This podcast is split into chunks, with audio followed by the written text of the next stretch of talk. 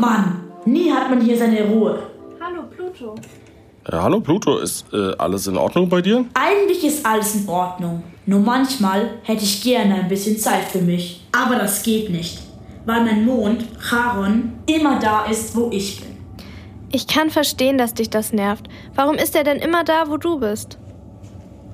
Vielleicht kann uns Benjamin Mirwald von der Münchner Volkssternwarte sagen, warum Charon immer an Plutos Seite ist. Pluto und Charon sind eigentlich eher nicht sowas wie ein Planet und ein Mond, sondern wir können eigentlich schon sagen, dass es ein Doppelplanet ist. Dass also der Charon mit seinem Durchmesser schon so ein bisschen an den Pluto rankommt und die drehen sich auch immer umeinander, so dass sie sich gegenseitig immer die gleiche Seite zuwenden. Also man kann sagen, Pluto und Charon schauen sich immer gegenseitig an. Das ist was ganz Einmaliges. Das gibt es im Sonnensystem sonst nicht.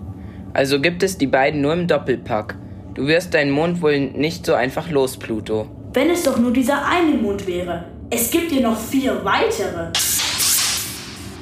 Die haben auch ganz lustige Namen. Also außer Charon gibt es dann noch Styx, Nyx, Kerberos und Hydra. Und das ist ein bisschen gruselig, weil das alles Monster waren in der Mythologie. Aber ich glaube, wenn man hinfliegt, die sind gar nicht so gefährlich, diese Monde. Also die tun einem nichts.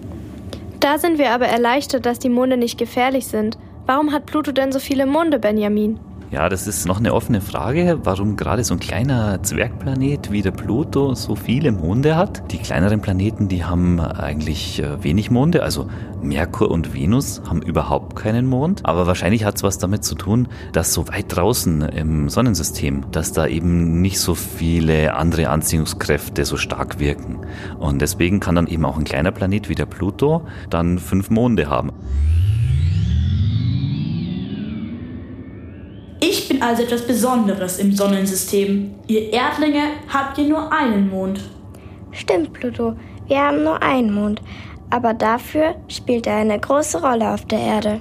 Es soll sogar Menschen geben, die den Mond anbeten. Aber warum genau ist der Mond so wichtig für die Erde?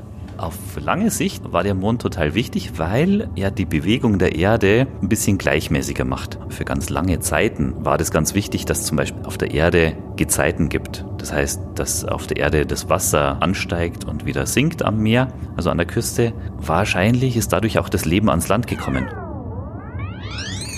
Das heißt, ohne den Mond der Erdlinge wird es euch alle vielleicht gar nicht geben? Das ist alles ziemlich kompliziert, aber man weiß, dass ohne den Mond sich das Klima auf der Erde viel, viel stärker verändert hätte. Und das wäre vielleicht auch schlecht fürs Leben gewesen. Monde und Planeten sind manchmal also ganz schön wichtig füreinander. Pluto, vielleicht solltest du dich mit, ein, mit deinem Mond vertragen und dich nicht so viel über ihn ärgern. Ihr habt ja recht. Und eigentlich ist es auch ganz schön zu wissen, dass immer jemand an meiner Seite ist. Danke fürs Aufheitern. Tschüss, ihr Erdlinge. Tschüss, Pluto. Tschüss Pluto. Tschüss Pluto und danke für Benjamin an die Antworten.